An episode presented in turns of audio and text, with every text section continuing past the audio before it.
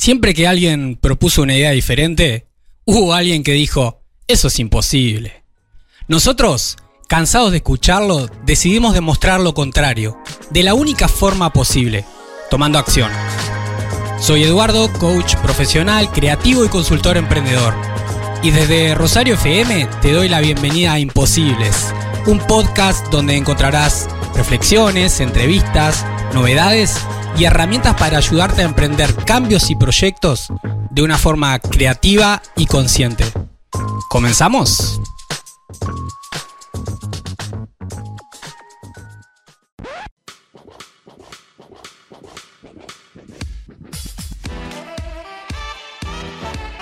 Desarrollo empresarial y cultura emprendedora.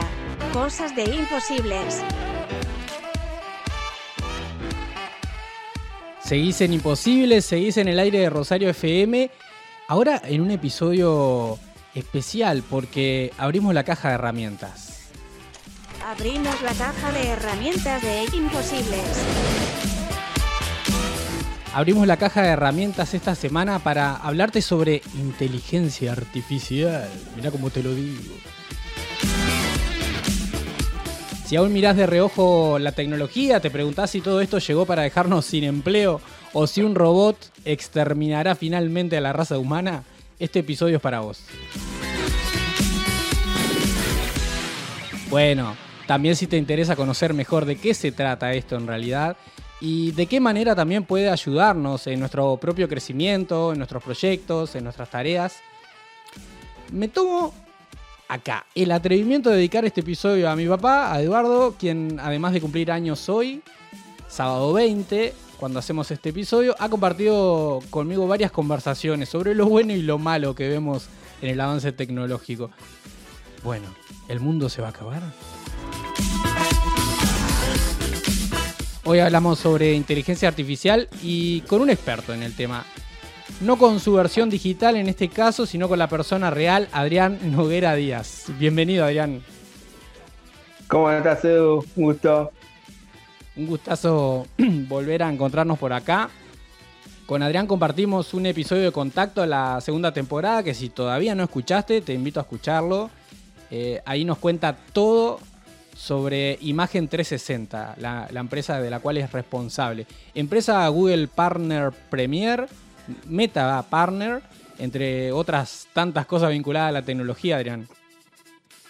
Exactamente. Y bueno, la verdad que me encanta este tema. Qué bueno que vamos a hablar de inteligencia artificial, que es algo que hoy está de moda, todo el mundo habla, no todo el mundo este, termina de entender y vamos a ver un poco de qué se tratan estas cosas. Una amiga dice, hablemos sin saber. Bueno, ahora vamos contra de eso. Hablemos con conocimiento. ¿De qué va esto de la inteligencia artificial, Adrián? Ah, bueno, Edu. La inteligencia artificial es algo que está transformando muchas áreas, más que las áreas del negocio, todas las áreas de nuestra vida. De a poco está llegando a cada cosa que conocemos y está ocupando más espacio medito, ¿no? Pero no es así. Hoy la atención de un médico, de un abogado, de un vendedor y hasta de un programador comienza a ser brindada por equipos de inteligencia artificial. De hecho, un estudio de la Universidad de San Diego comprobó que ChatGPT, una de las inteligencias artificiales más conocidas, supera en empatía con el paciente un 40% sobre un médico humano. Y si el paciente tuviera que elegir entre un médico real y este médico virtual, sin saber que es virtual obviamente, las preferencias al médico virtual son 79 y 21 al humano. Wow. O sea, nos está viniendo a barrer. Wow.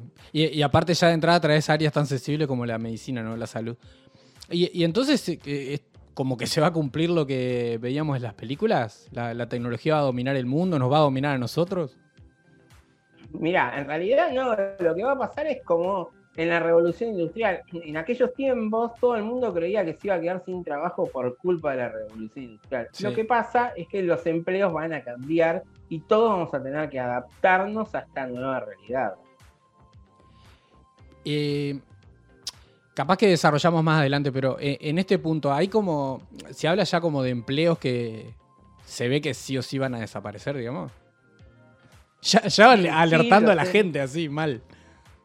A ver, lo que, lo que va, va a desaparecer es aquellas cosas que son repetitivas. O sea, todo lo que no conlleva un cierto grado de, trabajo, este, digamos, de, elaboración, es difícil que, un producto de inteligencia artificial no lo reemplace. Que es lo mismo que pasaba en la, en la época, por eso volvemos a la época de, de, aquellos tiempos de la revolución industrial. Las máquinas empiezan a, a tomar lo que antes artesanalmente hacían las personas. Y entonces, ¿qué pasó? ¿La gente eh, colapsó y se quedó automáticamente sin trabajo? No, tuvo que aprender a manejar esas máquinas y a tomar eso como un nuevo, nuevo lugar. Hoy ese nuevo lugar está en vos ser la persona que maneja la inteligencia artificial. Y eso se produce a través de algo que llamamos prompt, que es cómo y qué le decimos a la inteligencia artificial que logre a través de lo que nosotros queremos. Y así cada una de las inteligencias artificiales que hoy conocemos siempre trabajan detrás de una orden que le da una persona. Cuanto más clara sea esa orden, mejor será el resultado. Ahora, en realidad, esa orden puede tener un montón de aristas. Vos le podés decir a la inteligencia artificial, qué es lo que querés que diga, desde qué punto de vista querés que diga. De hecho, hay una nota que, salió en muchos medios donde le hicieron una entrevista virtual a Michael Schumacher porque le dijeron a la inteligencia artificial responde como si fueras Michael Schumacher. Bueno, eso trajo una cola enorme, porque obviamente ni la familia ni nadie estaba de acuerdo con lo que estaba pasando y tampoco terminaron de entender que era que a una inteligencia artificial estaban diciendo responde como si fueras tal persona. Entonces vos puedes decirle a la inteligencia artificial responde como si fueras un científico, responde como si fueras un vecino, responde como si fueras un doctor, responde como si fueras el que vos quieras y va a readaptar la respuesta a como vos querés que esa respuesta diga.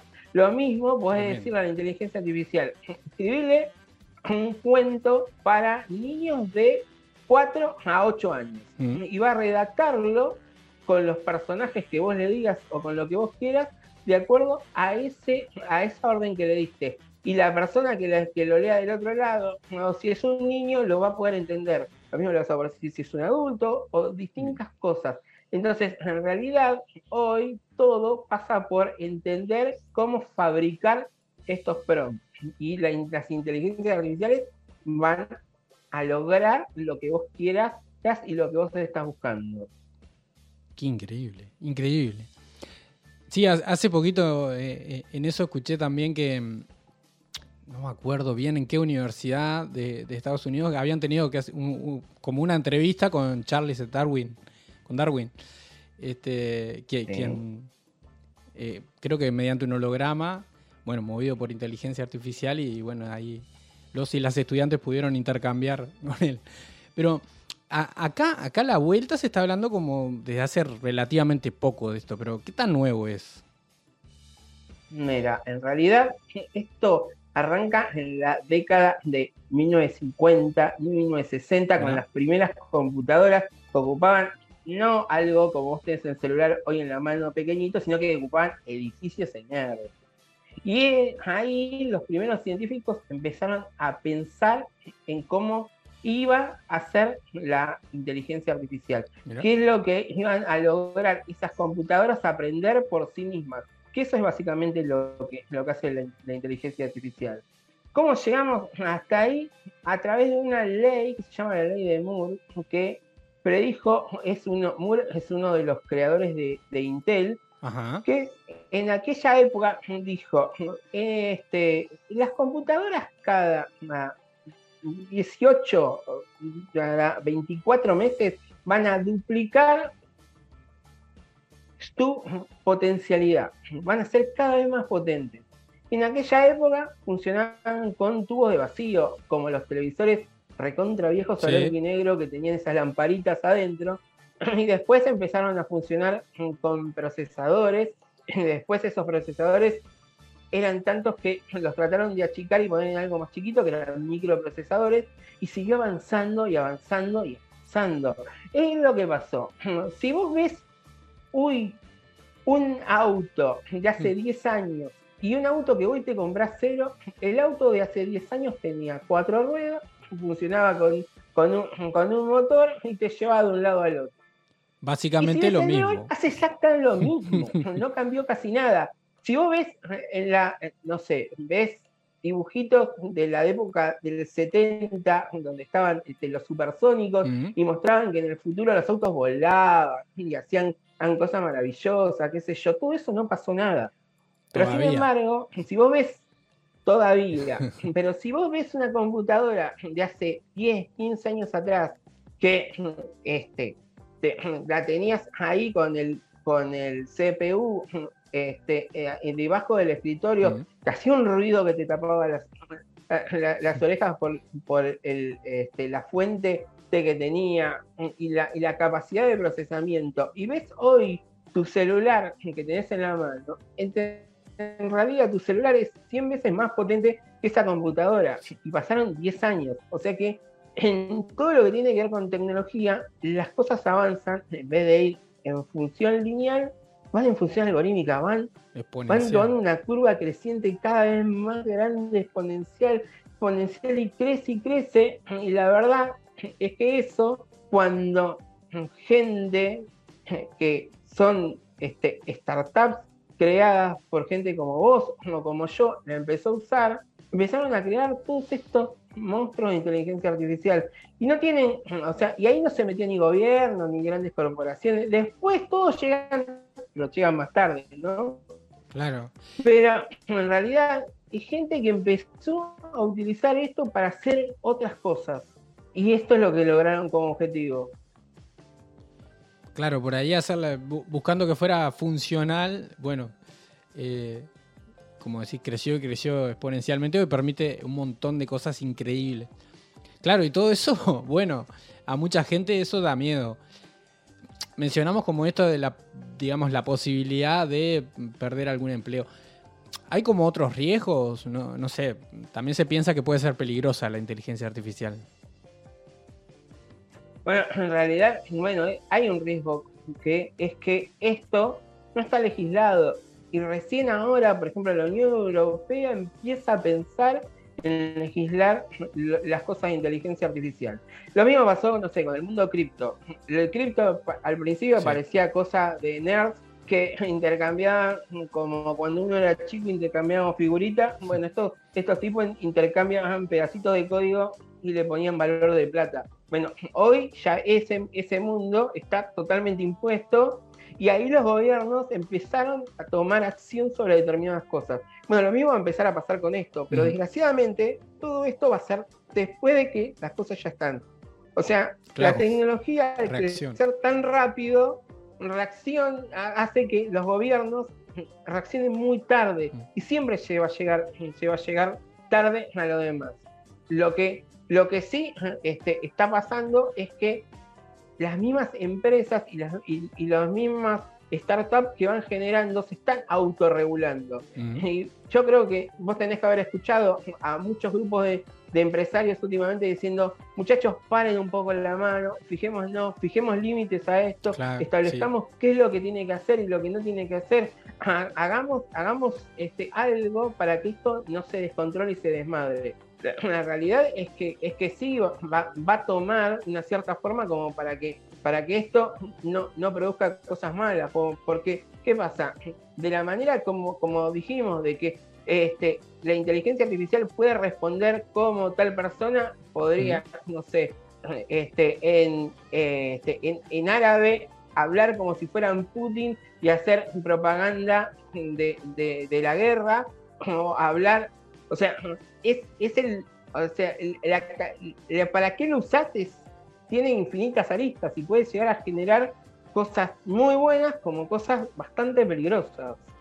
Y sí, como, como en todo entra la ética y bueno, y ahí nos conocemos los seres humanos que puede, puede aparecer de todo. Justamente la regulación es súper importante entonces en eso. Pero bueno, pero, mm, quizás, quizás como bajándole ahí el miedo al usuario, o sea, ¿qué, qué le implica al usuario?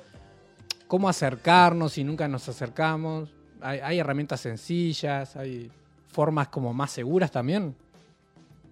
Mira, en realidad esto tiene algo buenísimo, es que para empezar a usarlo no necesitas comprar nada, no necesitas este, invertir en nada. La página o, el, o, el, o la representación este, más, más conocida Mm. es chat este, eh, GPT, entras exclusivamente a su web, te registras y empezás a ver qué es lo que, qué es lo que empe- cómo empezás a interactuar. Es lindo, es divertido, es hermoso. No, es una caja de texto que escribís algo y el tipo te devuelve una respuesta. Parece bastante, bastante tonto porque la verdad estamos haciendo propaganda de, de algo que en realidad no tiene, no tiene mucho atractivo, por lo menos en lo visual. Pero lo que lo interesante de esto es la parte que, que no se ve ¿Mm? y en cómo genera, genera esas respuestas. Y podemos en realidad no solamente crear textos, también hay herramientas para crear imágenes, hay herramientas para crear videos, para compartir reuniones, para todo lo que se te puede ir ocurriendo. Hay un montón de herramientas que vamos a ir de a poco viendo y analizando y viendo todas las cosas que podemos hacer. Parece. Me, me hace acordar la película Todopoderoso esa. o sea que yo pregunto y ChatGPT responde todo y, hace más cosas incluso. Claro, a ver, la versión 3.5, que es esta que vas a entrar, este, si, si en- entras en su web, te va a responder cosas que no son actuales. Ahora, la versión 4, que es la versión paga, esa además te va a responder cosas actuales. Ah. Tardan un cierto tiempo, como por ejemplo, no sé, puedo decirle, del último partido de Peñarol, ¿cuál fue el mejor jugador? Y ahí la, la inteligencia artificial primero va a buscar todas las informaciones en todos los medios que hablaron de Peñarol. Va, va a entender cómo, cómo fue el resultado de cada uno de los jugadores. Y de toda esa información va a interpretar y generar una respuesta que es tan subjetiva como la suma de todas las subjetividades de la gente que escribió. Por eso, una de las cosas súper importantes de, de estas cosas, de las inteligencias artificiales escribiendo, es que en realidad nosotros tenemos que definir si lo que está devolviendo es una respuesta verdadera o falsa. ¿Por qué? Porque en realidad está tomando de distintas fuentes y esas fuentes pueden ser fieles o, o pueden ser falsas, entonces la respuesta puede ser algo que esté bien como algo que esté mal. Y este tipo de cosas son las que hacen de que muchos de, lo- de los gurises que van a la escuela lo estén usando para hacer este, eh, sus trabajos prácticos, todo, y el profesor les ponga mala nota. Y lo- lo- los chicos dicen, "¿Y pero cómo puede ser? Y bueno, puede ser porque no tuviste ni la capacidad de ponerte a leer lo que, lo que la inteligencia artificial creó o lo que buscaste en Google para ver si la respuesta era, era, era verdadera o era falsa. Entonces, ves que al final, en los que tenemos la posición dominante, seguimos siendo las personas. Nosotros tenemos, somos los únicos que tenemos la capacidad de definir qué está bien y qué está mal. Bien. Eh, ahí, ok, lo entiendo, es una herramienta tremenda. Yo la he usado este, para generar información incluso. Pero con este ejemplo se me mueven las tripas, con este ejemplo que traes de los niños. Porque, a ver, es como... mm, Ok, la responsabilidad de, curar, de comprender la información está en nosotros. Ahora, necesitamos de alguna manera entonces también generar nuevas herramientas o nuevas capacidades para poder discernir eso que, que- que es fiel, esa información que es fiel o, o lo que no. ¿no? O sea, podemos ser de alguna manera rehenes, digamos, por, por poner una- eh, la palabra que se me viene, de información errónea. O sea que ya tendríamos Bien, que estar trabajando también en educación. Exactamente, tenemos que trabajar, y otra vez, educación también siempre va un paso atrás de los cambios tecnológicos. Y esto no deja de ser un cambio tecnológico y no deja de ser algo con lo cual los que están a cargo de educación tienen que empezar a trabajar.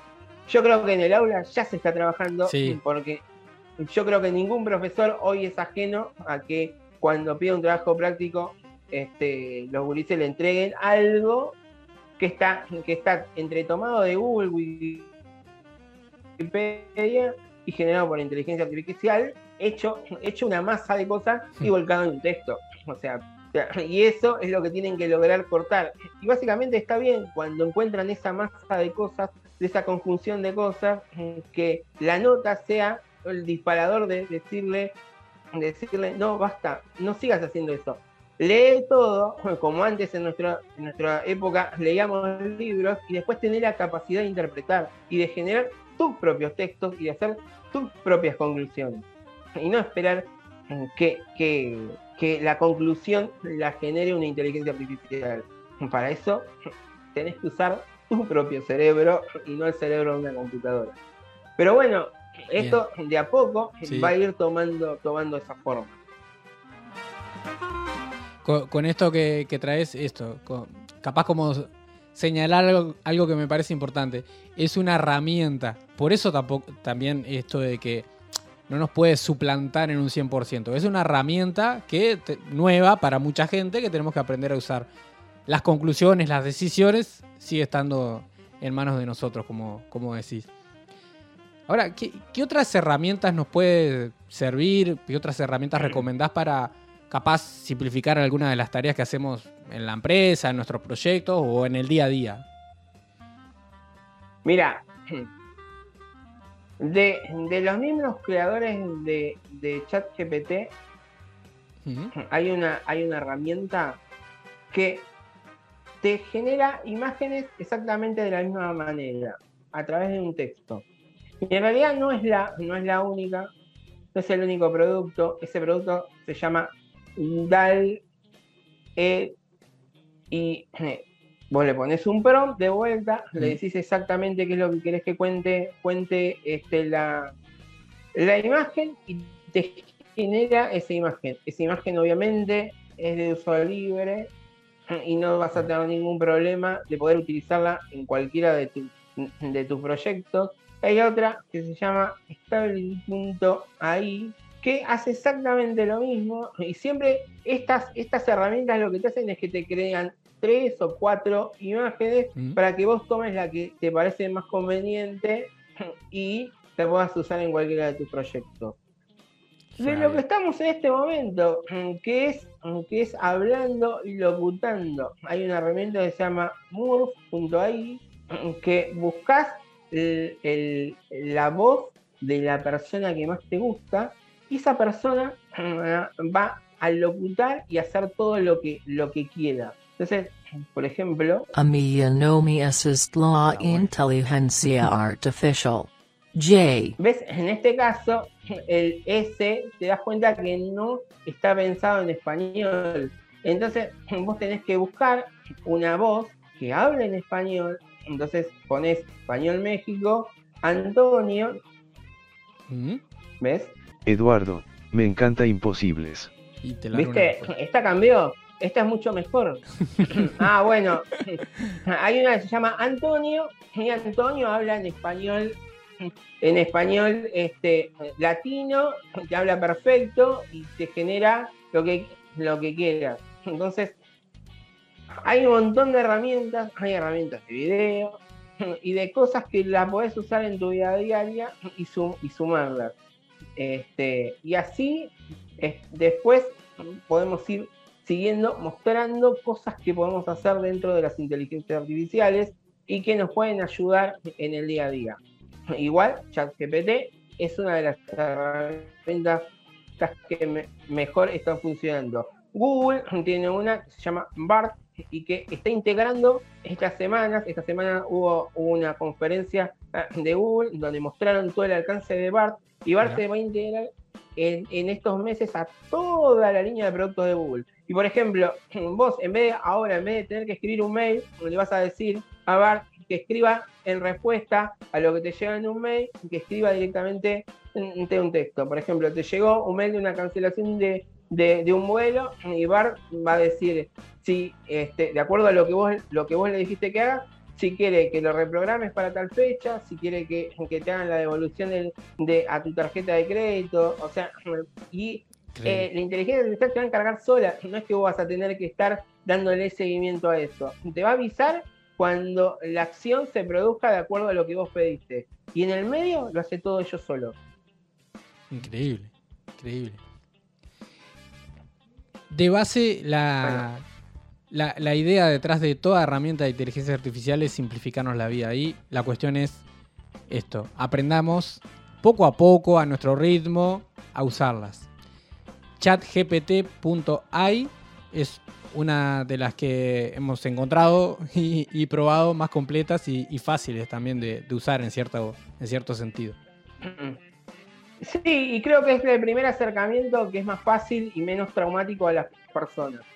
Si ya con esta, con esta le encontraste la gracia, igual lo que, lo que podemos hacer en, en próximos encuentros es buscar cómo se arman los prompts para que la gente entienda cómo, cómo decirle Sí. a ChatGPT que haga las cosas. Porque ese, ese es el- la clave. La clave esa es la misma que se va a usar en cualquier tipo de inteligencia artificial. Siempre somos nosotros los que estamos bajo control, por ahora. Después veremos más adelante en el futuro que nos separa. No nos asustes sobre el Tal final. vez dentro de un año tengas un jefe en inteligen- de inteligencia artificial y te diga, Eduardo, ¿qué hiciste? Yo te enseñé de coaching y eso no era lo que tenías que decir. Pero tenías que decir, no, perdón, jefe computadora, esto se lo voy a decir más a la gente. Bueno, que sea la última vez. Seguro tendrá buena empatía. Seguramente, Gracias. esperemos. Gracias, Adrián. Un placer compartir estas saludo, herramientas. Nos vemos prontito. Chao, chao.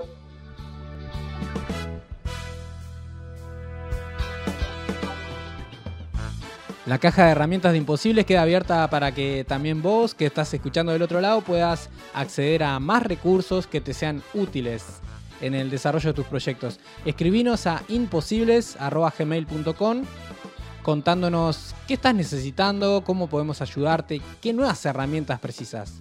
Vamos a estar ahí en contacto con vos. Seguí escuchando Rosario FM, no te olvides de valorar esto que escuchás con 5 estrellas o dándole un me gusta según donde estés escuchándolo. Y también compartilo, así podemos llegar a más personas emprendedoras. Mi nombre es Eduardo, seguí en Rosario FM, seguí en Imposibles.